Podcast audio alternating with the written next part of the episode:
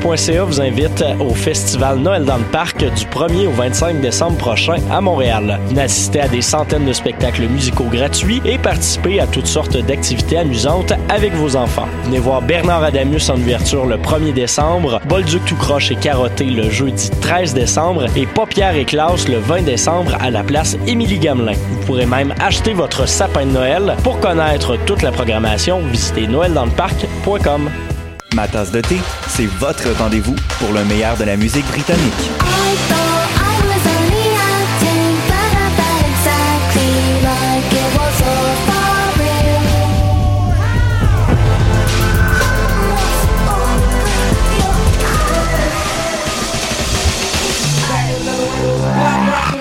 En direct tous les jeudis dès 20h ou en tout temps en podcast sur le choc.ca et sur Spotify.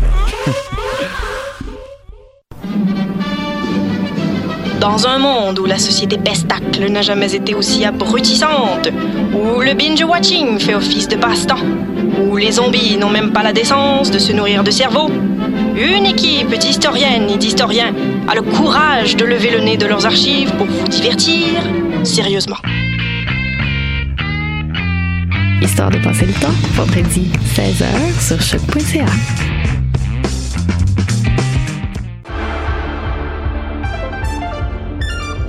Cinéma, jeux vidéo, télé, bande dessinée, littérature. Chaque semaine, les Amazones se réunissent pour discuter geekness avec un regard féministe et un panel pas comme les autres. Parce que la culture geek, c'est pas juste un boys club. Rejoignez-nous tous les mercredis dès 11h sur choc.ca. Podcast, musique, nouvelles.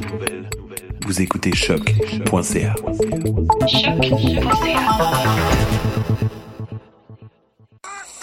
Qui était le premier sur Terre? C'était l'œuf ou la poule? Moi, non, moi, non, je pense que c'est la poule. Pour moi, c'est la poule. Il a bien fallu qu'elle sorte de quelque part, la poule. Parce que la poule, elle prend des Mais pourquoi c'est la nuit Elle est bien née quelque part, d'un œuf. Alors c'est quoi? C'est l'œuf ou la poule? L'œuf ou la poule Bonsoir à toutes et à tous. Vous êtes à l'écoute de l'œuf ou la poule et c'est déjà la dernière de la saison 2018, même de l'année 2018. Alors ce soir, avec le temps des fêtes qui approche, on va parler de données. Et pour ça, on reçoit Martine Pelletier, professeure à l'université de Sherbrooke au département des lettres et des communications, pour parler justement de générosité, de la notion du don. Et après l'entrevue, ça sera au tour de la chronique d'Élise Caron-Baudouin. On rediffusera sa chronique sur les femmes scientifiques. Après ça, on reçoit Alexandre G. Euh, Alexandre G qui travaille à l'ACFAS, l'association francophone pour le savoir, et qui vient nous présenter un tout nouvel outil qu'ils ont mis en ligne en novembre dernier destiné à mieux communiquer la science. Mais tout de suite, nous commençons l'émission avec la chronique mathématique de Nadia Lafrenière et Stéphanie Chang qui ce soir nous parlent d'emballage de cadeaux de Noël. Et c'est parti.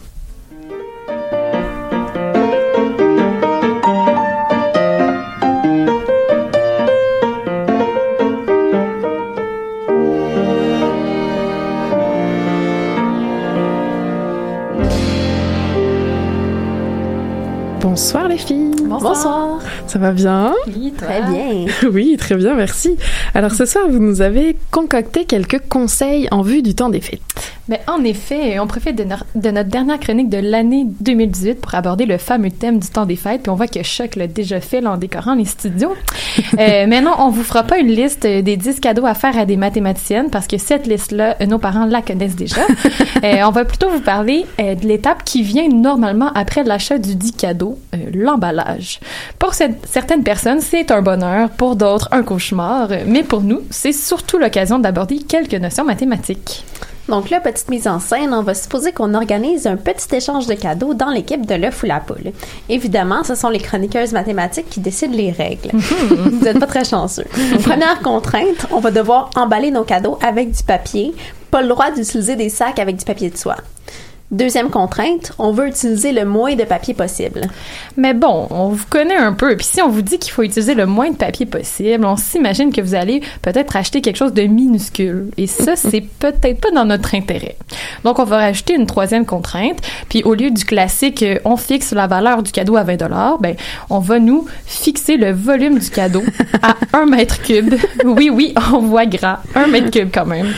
Puis comme vous vous en êtes sûrement rendu compte euh, avec votre expérience d'emballage de cadeaux, euh, il y a des formes plus faciles à envelopper que d'autres. hein. Euh, on va donc un peu se faciliter la vie dans notre échange. Chaque personne qui participe va pouvoir mettre son cadeau ou ses cadeaux, qui sait, euh, dans une boîte en forme de prisme rectangulaire de volume 1 mètre cube. Ok, donc on peut prendre n'importe quelle boîte tant qu'elle a un volume d'un mètre cube, c'est ça?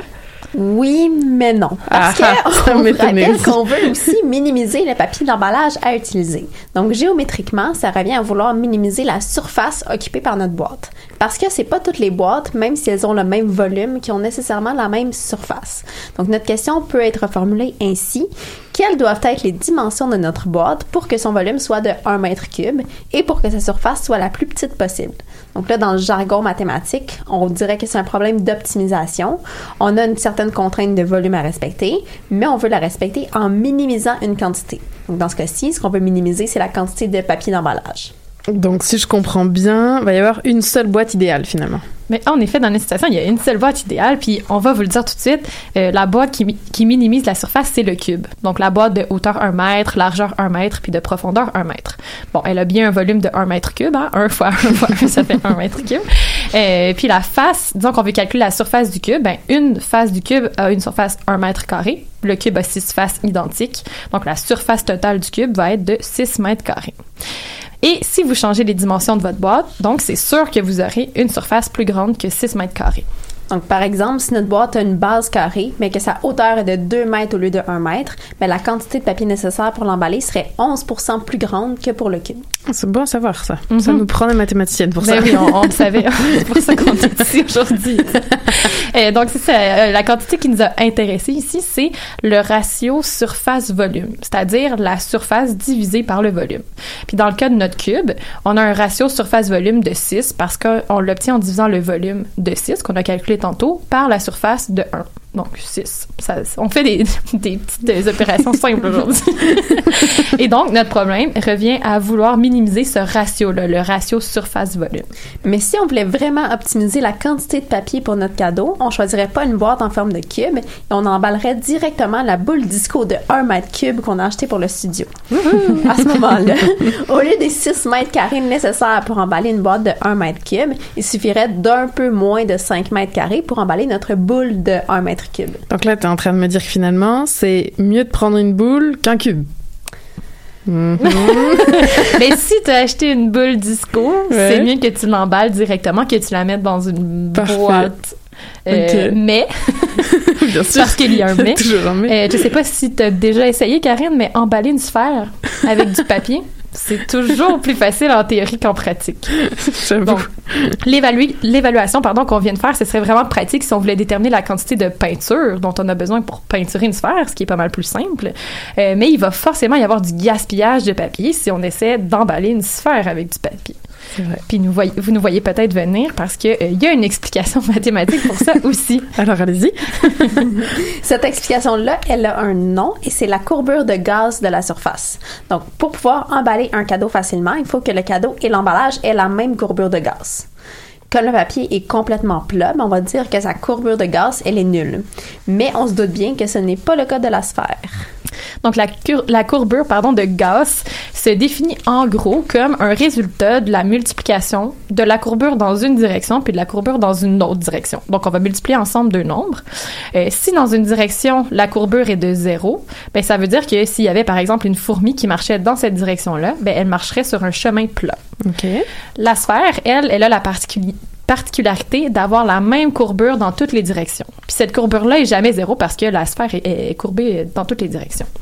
Donc sa courbure de gaz, la courbure de gaz de la sphère, va jamais être zéro parce que on l'obtient en multipliant ensemble des nombres qui ces nombres-là ne sont ne pas zéro. Donc c'est sûr que le résultat qu'on obtient sera pas zéro.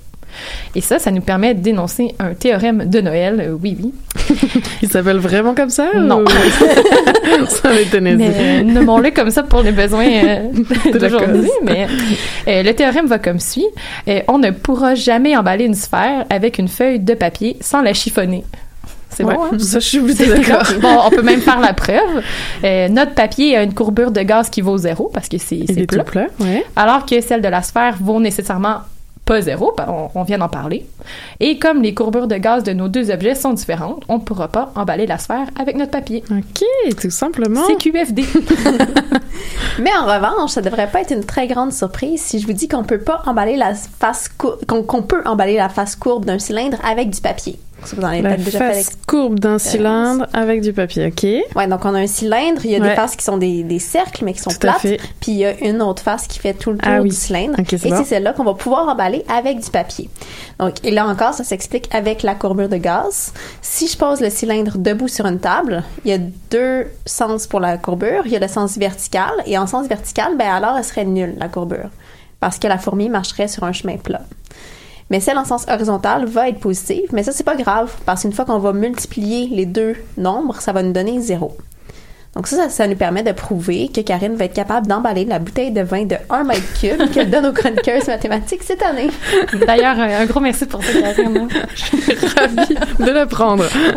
Donc, revenons à notre but là, de diminuer notre quantité de papier d'emballage. Si, si on voulait faire ça par conscience environnementale, euh, ben, il y a des méthodes plus faciles que celles qu'on vient de vous proposer, comme utiliser du papier journal ou des feuilles brouillon, ou encore envelopper vos cadeaux dans un foulard ou tout autre tissu euh, que vous possédez. Ou ne pas les emballer. Ou ne pas les emballer. Mais si vous avez un peu l'âme d'un mathématicien, que vous aimez ça les contraintes farfelues et vous posez des questions que personne d'autre ne se pose, ben on vous suggère pour le temps des fêtes le sympathique livre The Indisputable Existence of Santa Claus de Hannah Fry et Thomas Oleron Evans. Euh, il est malheureusement en anglais seulement. Mais vous, allez pouvoir y apprendre comment bien cuire votre dinde, comment organiser vos échanges de cadeaux et surtout, vous saurez si le Père Noël engraisse durant la nuit de Noël ou s'il perd du poids à force d'escalader chaque cheminée. Mais ce qui est bien avec un livre surtout, c'est qu'on sait comment l'emballer. Bien vu. Je vais peut-être choisir le livre plutôt que la bouteille de vin dans ce cas. Hein? Excusez. Je pensais que tu Ah, l'avais déjà que ben. acheté. Ça m'a l'air plus simple. Merci beaucoup les filles pour euh, cette dernière chronique mathématique de 2018 et on vous souhaite un, un bon temps des fêtes mais vous restez avec nous de toute façon. Merci. Merci.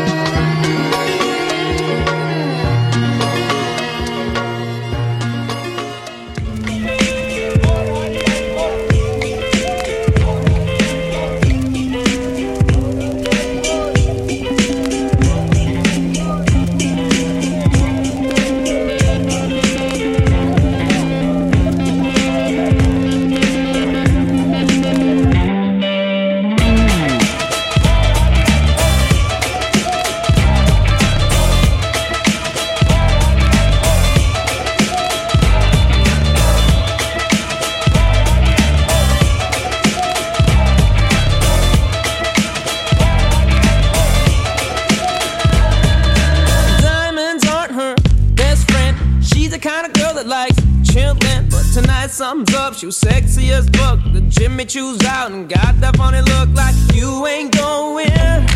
No, you ain't going. But you got a man, girl, so play fair. And you're looking real fine right there. This is what she's saying to me. I,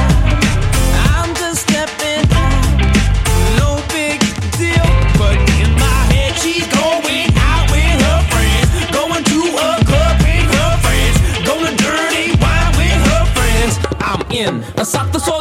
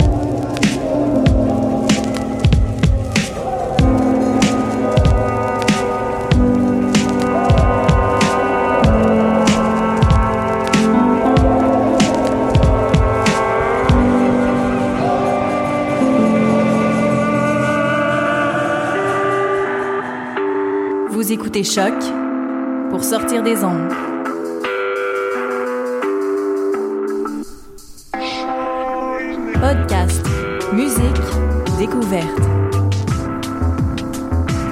Sur choc.ca. Vous êtes toujours à l'écoute de l'œuf ou la poule et on entendait Tumby Wow de Delhi to Dublin. Et aujourd'hui dans l'œuf ou la poule, le titre Donné. On reçoit Martine Pelletier qui est professeure à l'université de Sherbrooke. Malheureusement les lundis soirs elle donne un cours alors on s'est appelé dans la fin de semaine. Je vous avouerai que la connexion n'est pas toujours idéale, mais quand même, voici l'entrevue avec Martine Pelletier à propos de la notion du don. Bonjour Madame Pelletier et bienvenue dans l'œuf ou la poule. Vous êtes professeure au département des lettres et communications à l'université de Sherbrooke et aujourd'hui avec le temps des fêtes qui approche, on va euh, parler de la notion du don. Alors je vais commencer tout simplement avec une bien vaste question. Qu'est-ce que donner? Une immense et une très belle question et inspirante question. Euh, Qu'est-ce que donner? Donner, c'est, c'est soit au niveau de la forme, bien sûr, des gestes qu'on peut voir, mais c'est très intéressant parce que le don ou le fait de donner, c'est un geste qui est très ancien, très archaïque même dans notre histoire humaine. C'est, par là qu'on a créé nos, nos premiers liens, nos premières organisations de structure, parce que les premières communautés, euh, des Premières Nations notamment, euh, savaient faire ce genre de rencontres et entre des clans pour justement échanger soit des objets ou des, des produits ou enfin et d'établir ainsi des clans. Donc le don c'est, immense. On peut le voir au plan historique, on peut le voir au plan sociologique, on peut le voir dans toutes de dimensions. Mais il est constitué fondamentalement de trois petits mouvements. Donc donner, recevoir et rendre. Donner, recevoir et rendre. Super. Et alors, est-ce qu'il existe justement plusieurs types de dons? De types de dons? Oui, bien sûr. Les gens euh, vont, vont donner soit en argent, si on est beaucoup sollicité, on est vraiment dans une période de l'année où plusieurs campagnes ont été lancées. Euh, bien sûr, la période du temps des fêtes est toujours très importante, mais euh, maintenant, on, on, voit aussi que ça s'étend un peu sur l'année. Mais les gens de dons, c'est soit en, en, engagement bénévole aussi, les gens vont endosser des causes, euh, vont donc poser des gestes dans leur milieu ou à plus grande échelle. Et bien sûr, les dons en argent, comme vous le dites, qui représentent quand même beaucoup de sous au Canada. Est-ce que justement on a une idée des chiffres un peu de combien de personnes donnent ou combien ça, représente soit en argent, soit en temps? Il y a plusieurs statistiques qui se croisent, on pourrait au moins dire ça comme ça, euh, mais les dernières statistiques nous permettent de penser que euh, au Canada seulement, en heures de bénévolat, par exemple, c'est autour de 2 milliards d'heures par année. C'est impressionnant. Euh, donc, on, on, peut penser que ça se traduirait à 1,1 million d'emplois temps plein, par exemple. Ça donne une petite et ça, c'est sans compter non plus, euh, et là-dedans, vous, vous me faites penser à la typologie des dons, mais il y a aussi les, les aidants naturels dans lesquels on n'entre pas, mais euh, qui ne sont pas comptabilisés, j'imagine bien. Euh, et il y a autour de, ça fluctue à chaque année, mais autour de 12 milliards de dollars en, qui sont donnés aussi. Euh, dans plus de, je dirais, autour de 150 000 organismes c'est non lucratif au Canada. Vous avez du choix. Et euh, de ces 150 000 organismes à but euh, pardon, sans but lucratif, c'est 85 000 organismes de bienfaisance au Canada. Ah oui, parce que là, c'est ça, on parle pas seulement de dons à titre personnel, mais bien sûr, les entreprises donnent aussi. Oui, tout à fait. Euh, il y a des, des formes de dons euh, à des organismes communautaires, par exemple, ou à des fondations publiques. Ou, oui, tout à fait.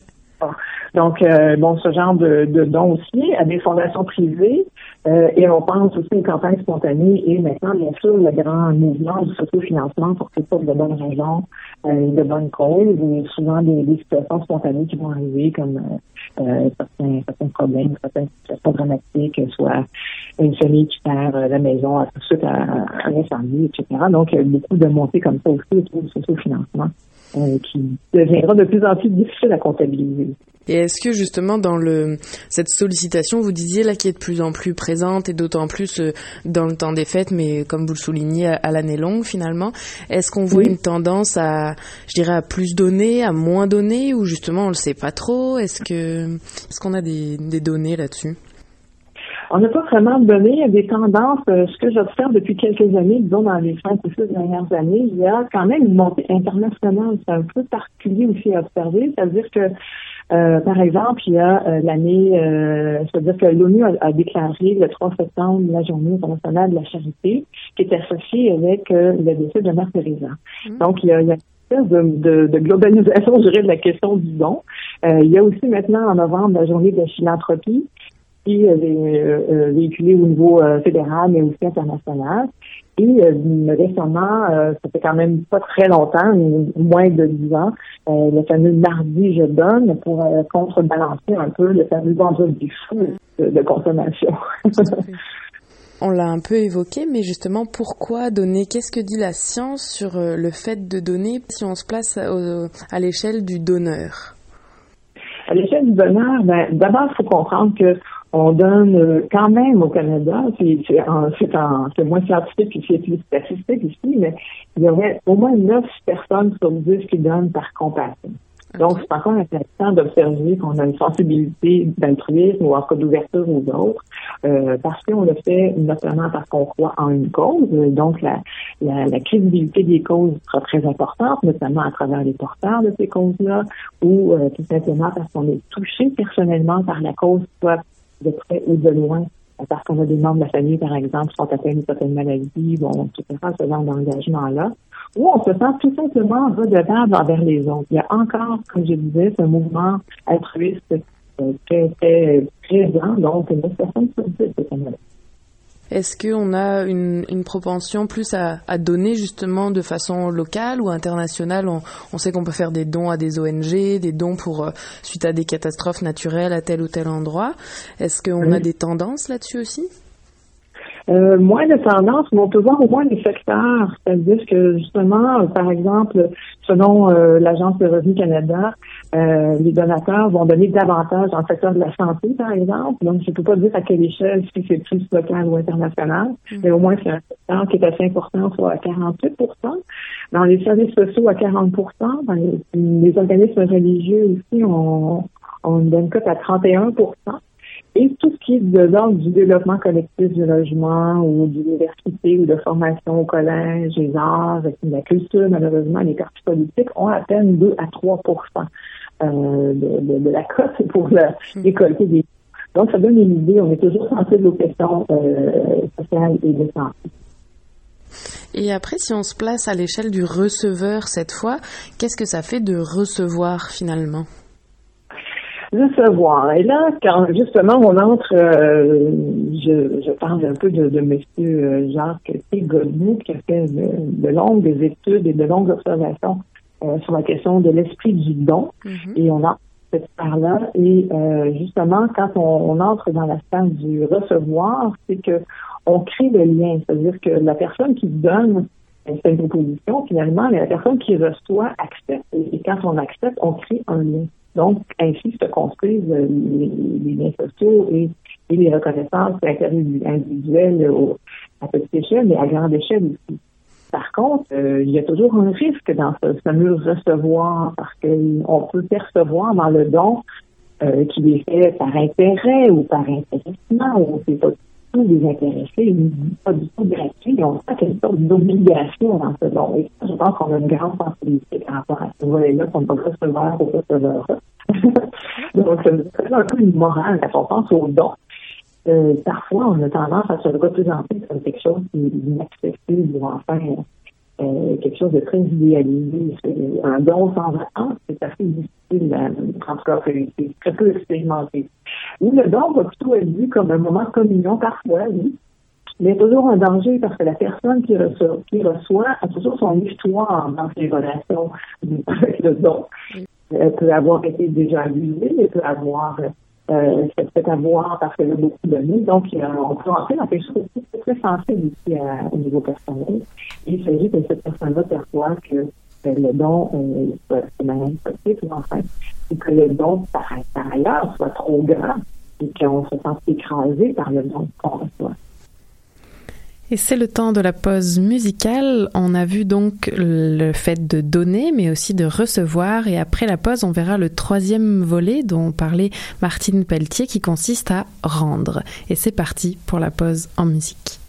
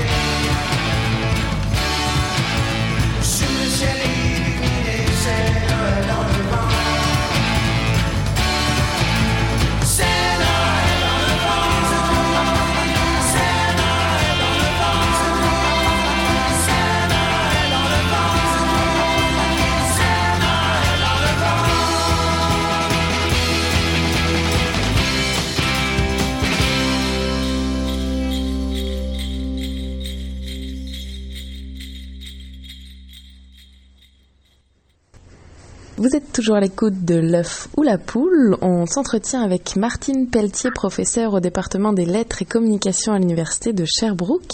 Et ce soir, on s'intéresse à la notion du don. On vient d'évoquer le fait de donner, bien sûr, de recevoir également. Et on arrive au troisième volet que vous avez noté, le fait de rendre. Alors allez-y, dites-nous en plus sur cette troisième action. Ben, justement, il y a des gens qui, euh, comme je le disais tout à l'heure, euh, s'entre-donnent envers les autres et c'est quand même 9 sur 10 personnes qui donnent par compassion. Donc, il y a des gens qui vont toujours chercher à, à, trouver un certain équilibre justement dans, dans, dans la, la, possibilité de rendre ce qu'ils ont reçu ou parfois avoir des situations, nous sommes tellement à l'ère du village global et qu'on perçoit tellement autour de nous et à petite et à grande échelle, qu'on finit par comparer un peu la chance qu'on a, nous, euh, bien assez, et on veut rendre à notre tour. Et quand on fait ça, c'est qu'on s'inscrit aussi dans une société euh, qui, qui parfois peut nous questionner sur, euh, nos, rapports de dons et qui finalement nous permettent d'ouvrir davantage et de rendre. Mais le rendre, c'est pas un rendre de n'importe quelle manière si on veut que la boucle se poursuive. Euh, C'est-à-dire qu'il faut savoir euh, ajuster le don aux besoins de la personne à, à laquelle, on, on s'adresse. Donc, il, faut donner ce qui convient. On quelqu'un très rarement au niveau de cette dimension-là. Peut-être que l'autre a vraiment besoin de, de, recevoir? Parce que c'est pas tout d'avoir euh, ce désir de rendre et de transmettre ou de contribuer, mais il faut avoir euh, la, possibilité d'ajuster cet élan-là aux besoins que la personne a devant soi. Donc, il faut savoir donner ce qui convient, à qui il convient, ce serait un autre élément intéressant. Et la bonne manière, donc le comme il convient, c'est très important aussi. Mm. Et dans les circonstances qui conviennent. Donc, si vous avez les quatre clés du bon finalement qui, qui sont dans le rang et, et boucle, comme je disais, peut continuer ou en spirale ou en cercle selon, qui peut continuer d'être en dynamique. Oui, c'est vrai que c'est super important. On peut penser, par exemple, quand euh, on a un nouveau-né et que le, nouveau-né a un grand frère déjà ou une grande sœur, dans la façon de donner, c'est important de faire attention à pas exclure le, grand frère euh, si tant est qu'on offre un cadeau pour le nouveau-né. Oui, tout à fait. Euh, c'est souvent là. Il y a toujours un enjeu, comme le disent les, les, auteurs, un enjeu relationnel. donc, il s'agit que ça, ça se passe pas très bien dans une de ces clés-là, et puis euh, la relation se brise. Donc, euh, donner ou rendre, ça crée des liens, ça peut en, déconstruire, mais ça peut en reconstruire aussi. Tout à fait. Et alors maintenant, si on se place à votre échelle, à vous de chercheuse, comment on fait pour étudier euh, ces questions-là? C'est une excellente question aussi. Moi, je fais beaucoup à partir du terrain, c'est-à-dire que ça fait plusieurs années que j'essaie de réfléchir en classe, en séminaire, euh, sur cette question-là. Et je pars de l'expérience des gens qui sont devant moi. Euh, J'ai un peu la, pédagogie à, l'envers. Euh, C'est-à-dire que c'est pas moi qui apporte nécessairement euh, les, contenus, mais j'apporte les, outils d'observation. Euh, donc, je le fais à partir de sociologues, je le fais à partir d'anthropologues, je le fais à partir de quelques données en psychologie, en psychosociologie. Et j'essaie de voir comment on peut continuer d'observer les déplacements ou les de reconstruction autour de la thématique. Oui, vous le disiez en micro tout à l'heure, c'est vraiment une, une, démarche multidisciplinaire finalement. Qu'est-ce qu'on peut craindre si euh, cette notion de don venait à s'altérer? Euh, Il faut moins dire qu'il y a une distinction entre, je dirais, les deux grandes différences entre le don moderne, le don qu'on vit aujourd'hui, le don archaïque, le don ancien? C'est-à-dire que maintenant, on passe dans l'anonymat et par le fait qu'il n'y a pas de lien qui se crée. Hmm. On entraîne une réciprocité. Donc, il y a, peut-être cet élément-là au, niveau de la réflexion éthique qui reste intéressant à, poursuivre euh, parce qu'on euh, n'a plus le temps, on est dans des sociétés de performance et de rapidité, on n'a plus le temps de créer des liens. Euh, ce qu'on a le temps de faire, par exemple, c'est de s'investir continuellement ou de donner des sous assez rapidement, puis on se sent un peu la confiance à donner, mais euh, notre manière d'être en rapport aux dons est très différente des premières communautés, comme je le disais, et euh, c'est une grande différence. On devient anonyme et on crée plus de liens. Donc, il y a, un enjeu J'ai une dernière question euh, traditionnelle à l'émission. D'après vous, est-ce que c'est l'œuf ou la poule?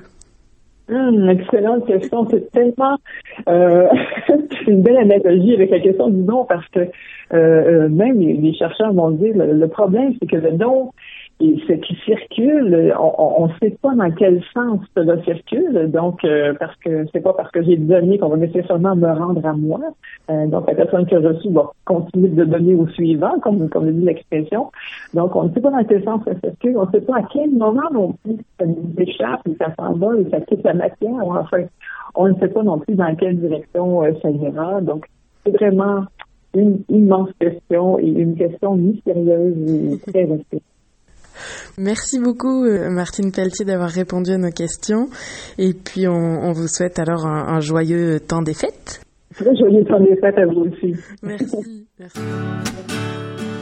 Boy, you're one of a kind in your way, but you just don't taste that now. Let your candies all spill on the ground, and she'll follow them with her mouth. Downtown, where the magic comes through, footsteps untraceable.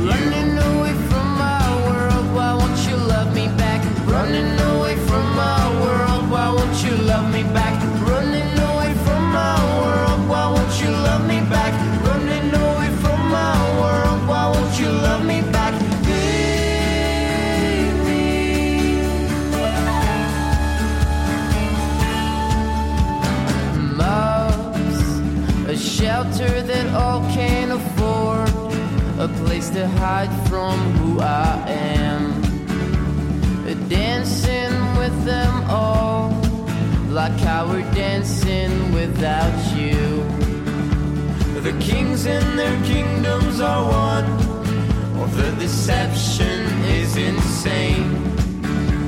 Napoleon holds a grudge, but Josephine is to blame.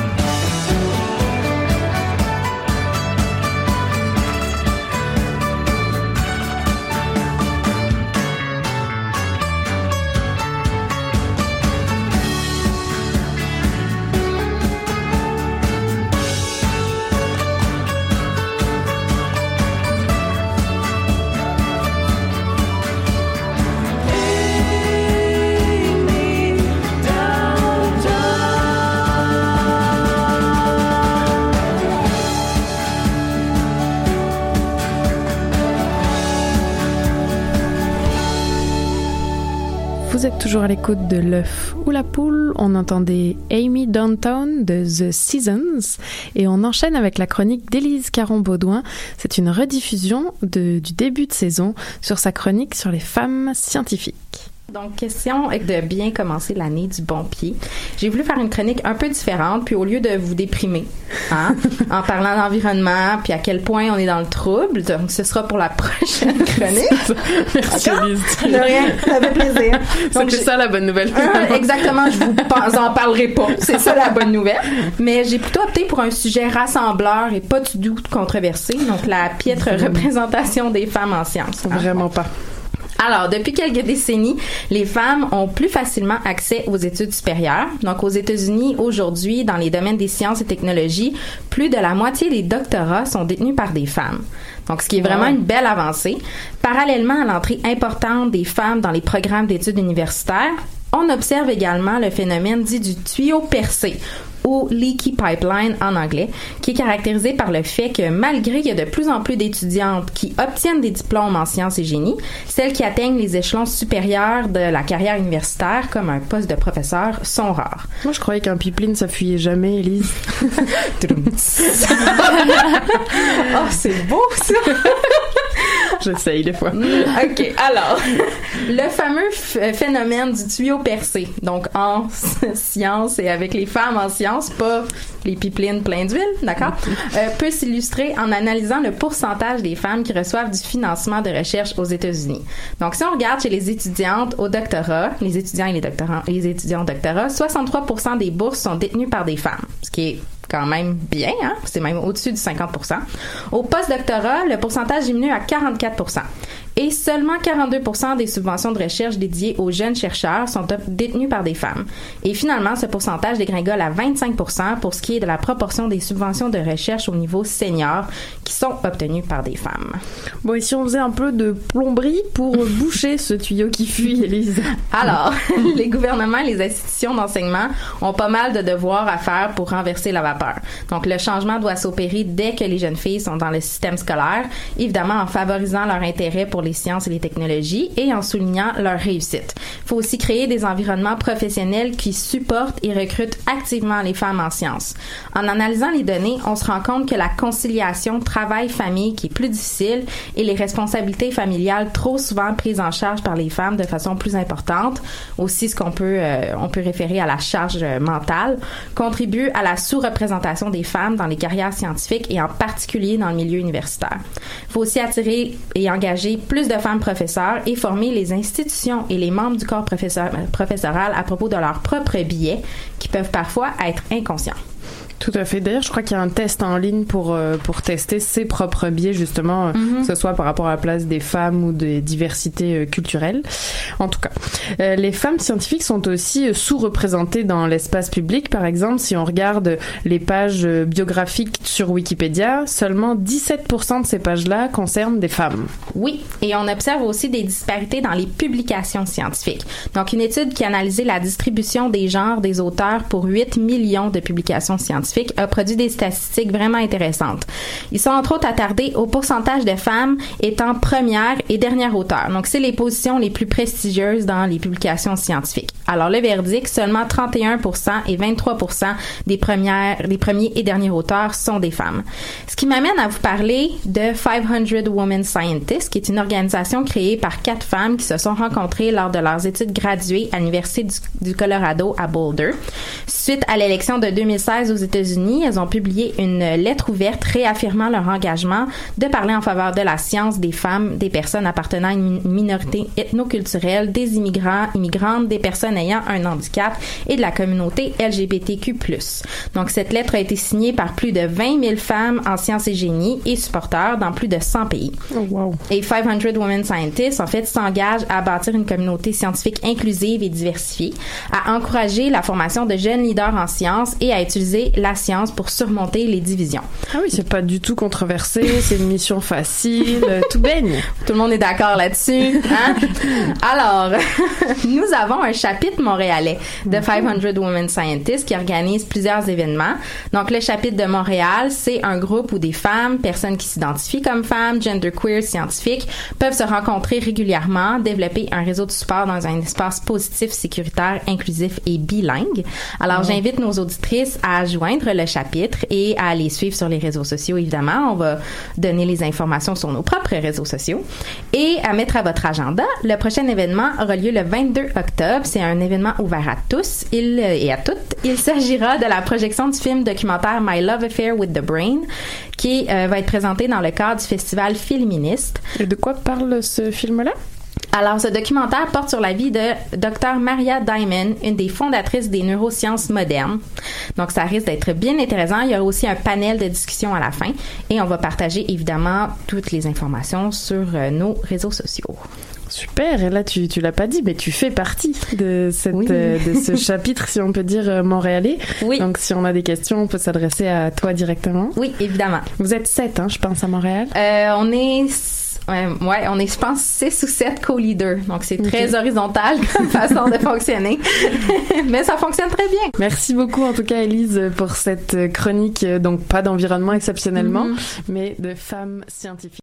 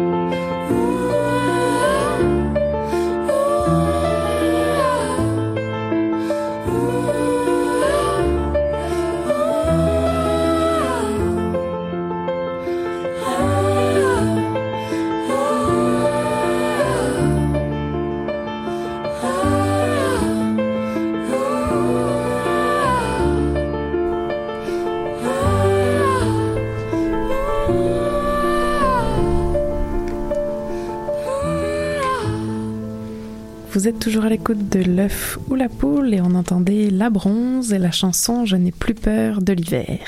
Et on continue avec notre dernière invité de ce soir et de l'année avec Alexandre G. Bonsoir Alexandre. Bonsoir Karine. Est-ce que tu vas bien? Oui, très bien toi? Oui, merci. Alors Alexandre, tu es directeur des communications et des partenariats à l'ACFAS, l'association francophone pour le savoir. Et ce soir, tu viens nous présenter un de tes projets qui s'appelle Raccourci.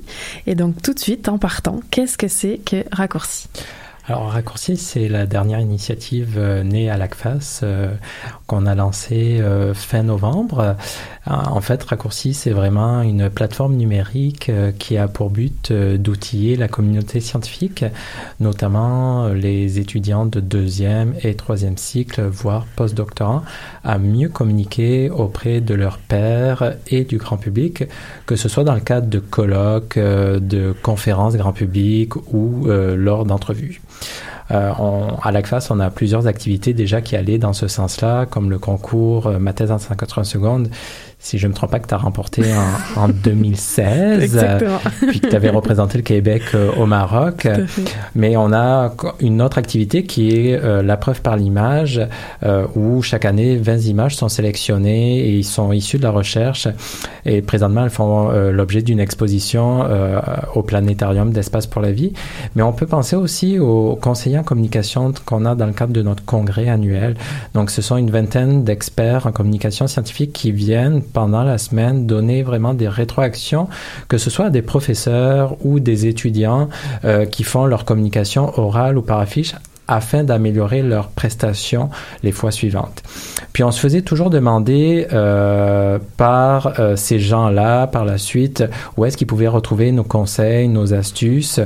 Et euh, en discutant avec plusieurs de nos partenaires, dont notamment l'AUF, qui est l'agence universitaire de la francophonie, on s'est demandé comment les rendre disponibles, ces conseils-là qui existent, parce que on avait déjà du matériel à la phase place depuis euh, fort longtemps. On peut penser à un guide qu'on avait publié même dans les années 90, on- qu'on se fait encore demander. un Et guide de euh, vulgarisation, je crois. Exactement, qui avait été rédigé euh, à l'époque par Sophie Malavoie, si je ne me trompe pas, du Cœur des Sciences. Et donc, on s'est demandé quel était le meilleur outil pour véhiculer ces conseils-là pour que ça soit le plus accessible possible et euh, que ce soit accessible au Québec, au Canada, mais aussi dans le reste de la francophonie. Et on, on- s'est penché sur ça et puis on s'est dit, ben, pourquoi pas créer un espace numérique où on pourrait euh, comme présenter l'ensemble de ces conseils-là euh, aux chercheurs. Et alors, vous avez décidé de présenter ces conseils sous quelle forme? Là, si je vais me connecter sur la plateforme Raccourci, qu'est-ce que j'y vois? Ben, sur Raccourci, il va avoir vraiment comme deux types de contenus. Ce qu'on a appelé les ressources, donc ce sont des contenus qui existaient déjà euh, sur Internet, donc qui étaient produits euh, soit par des étudiants chercheurs, quand on pense aux au, aux billets de blog des fois rédigés par Taisez-vous, ou alors euh, par des universités comme le réseau des universités du Québec, qui avait créé son euh, site Internet sur les communications par affiche. Euh, donc, on, souhaite, on souhaitait regrouper et mettre à disposition euh, tous ces, ces ressources-là sur le site raccourci parce qu'ils sont peu connus de la part des étudiants de la communauté scientifique. Ils sont des fois mal valorisés par les institutions. Et la plupart du temps aussi, les étudiants avaient pour habitude d'aller chercher des conseils, mais plutôt en anglais. Nous, c'était vraiment de renforcer vraiment leur capacité à communiquer et à vulgariser leurs résultats de recherche en français. Donc, il y a cette partie-là vraiment ressources. euh, Plus un répertoire, dans le fond, de tout ce qui existe, enfin, de tout ce qui existe, euh, autant Exactement. que possible, Ben, en français. On essaye, on essaye. Pour le moment, il y a une quarantaine de ressources euh, qui sont euh, qui ont été identifiées, mais à travers vraiment la francophonie. Donc, il y en a au Québec, on en a répertorié en France, en Suisse, en Belgique. Donc, c'est vraiment euh, d'être un agrégateur de type de contenu là, et on va continuer euh, maintenant que Raccourci a été lancé à faire un appel auprès des universités. Et le deuxième type de contenu qui est vraiment euh, va laisser part vraiment la créativité, euh, c'est euh, ce qu'on a appelé les astuces. Donc dans les astuces, on va retrouver vraiment euh, deux types de d'astuces, ce qu'on a appelé les raccourcis, donc qui sont des top 5 ou des top 10. Euh, donc là présentement, on a un top 10 sur la communication scientifique orale et par affiche, mais il y a également un top 10 et des top 5 qui ont été rédigés par toi, Ah bon? Karine, euh, mais euh, vraiment côté vulgarisation cette fois-ci. Euh, donc, euh, et euh, à travers ces tops, on va retrouver des articles plus longs vraiment qui vont euh, rentrer en profondeur sur des thématiques précises euh, comme euh, comment raconter une histoire. On a présentement, par exemple, une vidéo qui a été tournée par un expert euh, au Liban, qui est un des formateurs de MT180 au Liban, euh, qui nous euh, donne ses conseils à lui, justement, pour raconter une histoire quand on doit diffuser ses résultats de recherche.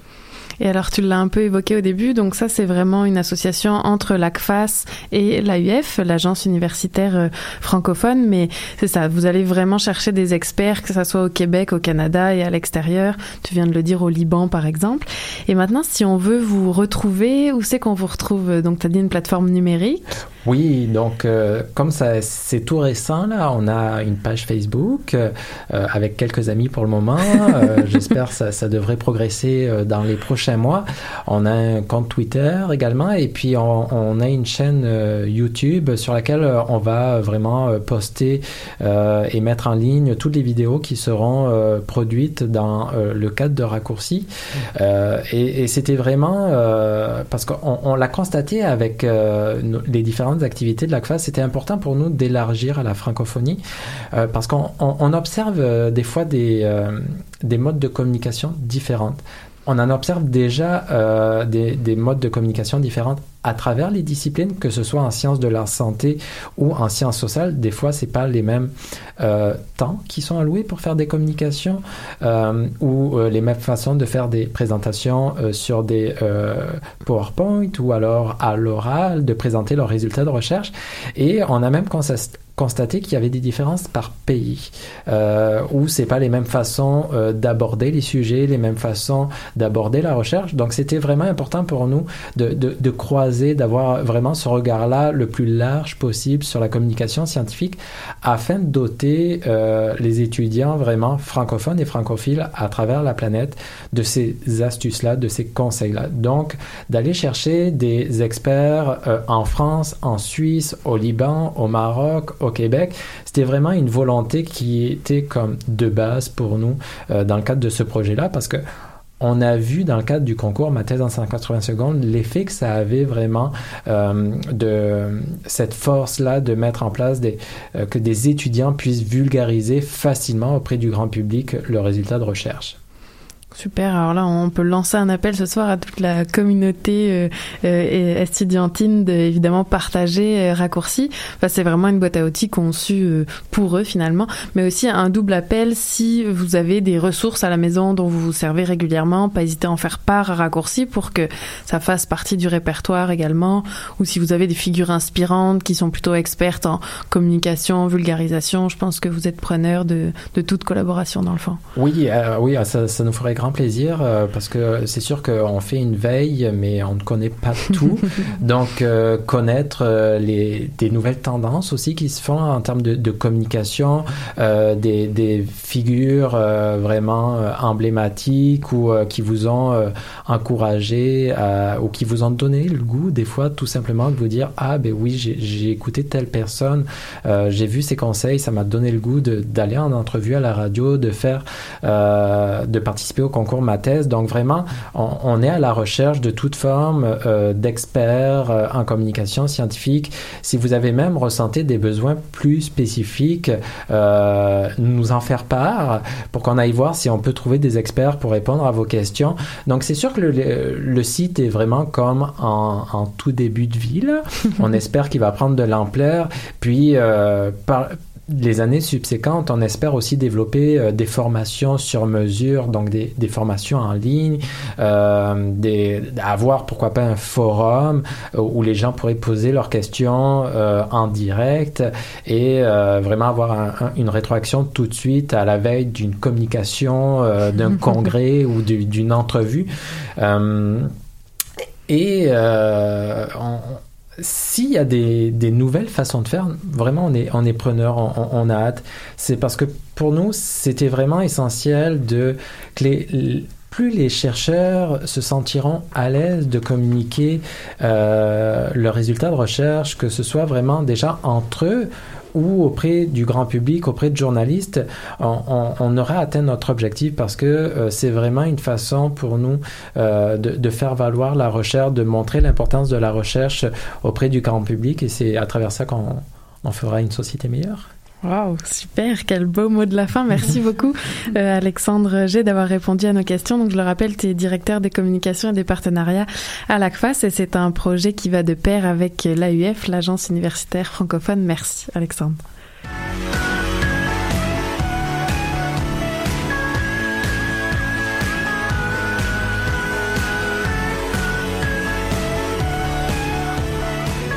Et c'est l'heure des remerciements pour cette belle saison d'automne 2018. Alors pour ce soir, bien sûr, on dit merci à notre invitée Martine Pelletier, ainsi qu'aux chroniqueuses mathématiques Nadia Lafrenière et Stéphanie Chanck, et bien sûr Alexandre G, ici présent d'avoir euh, accepté l'invitation, et Elise Caron-Baudouin pour la rediffusion, rediffusion de sa chronique. Je remercie également Lou Sauvageon à la technique, Nadia Lafrenière pour la sélection musicale, Anaïs Garançon pour l'illustration. Aujourd'hui dans la foule c'était la notion du don. Émission que vous pouvez réécouter en balado-diffusion dès demain, mardi 11 décembre, sur choc.ca. Retrouvez-nous également sur la page Facebook et Twitter de La Foule à Poule et on se donne rendez-vous à la rentrée 2019. Profitez bien des vacances, prenez soin de vous. Bonne soirée. Qui était le premier sur Terre? C'était l'œuf ou la poule Moi, je pense que c'est l'œuf. Moi, non, moi, non, je pense que c'est poule. Pour moi, c'est la poule. Il y a bien fallu qu'elle sorte de quelque part, œufs. pourquoi c'est la nuit Elle est bien née quelque part d'un œuf. Alors c'est quoi? C'est l'œuf ou la poule? L'œuf ou la poule? You think you look alright? My jeans are feeling tight. No good you wanna fight, but ain't planning on it.